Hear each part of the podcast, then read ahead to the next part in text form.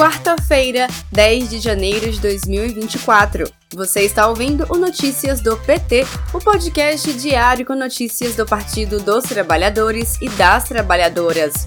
Eu sou Thaisa Vitória e trago para vocês os destaques do dia. Governo Lula publica nesta quarta-feira, 10 de janeiro, o edital do Concurso Público Nacional Unificado, apelidado de Enem dos concursos.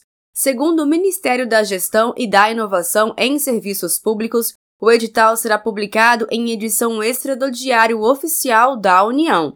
O órgão marcou para esta quarta, às 2 horas e 30 minutos da tarde, uma entrevista coletiva em Brasília para discutir o edital, com a participação da ministra Esther Dueck, da equipe do Ministério e da Sesgran Rio, responsável pelo concurso.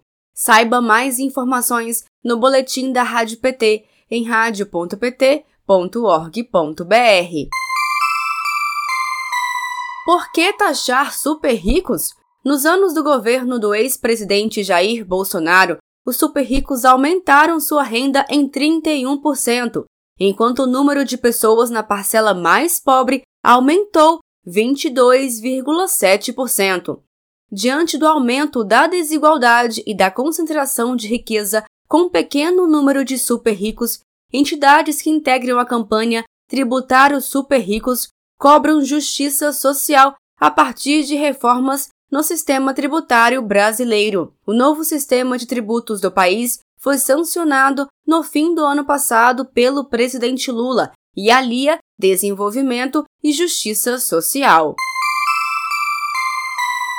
O presidente Lula participou nesta terça-feira, 9 de janeiro, de um encontro com ministros e ministras e representantes do governo para debater a questão da terra indígena Yanomami, para fazer um balanço do que foi realizado em 2023 e traçar novas políticas públicas de assistência aos indígenas.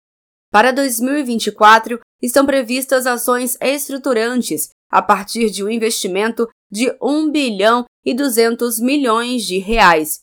Uma das prioridades do governo federal é fazer com que órgãos federais intensifiquem as ações de proteção ao povo indígena Yanomami e de combate ao garimpo ilegal na região.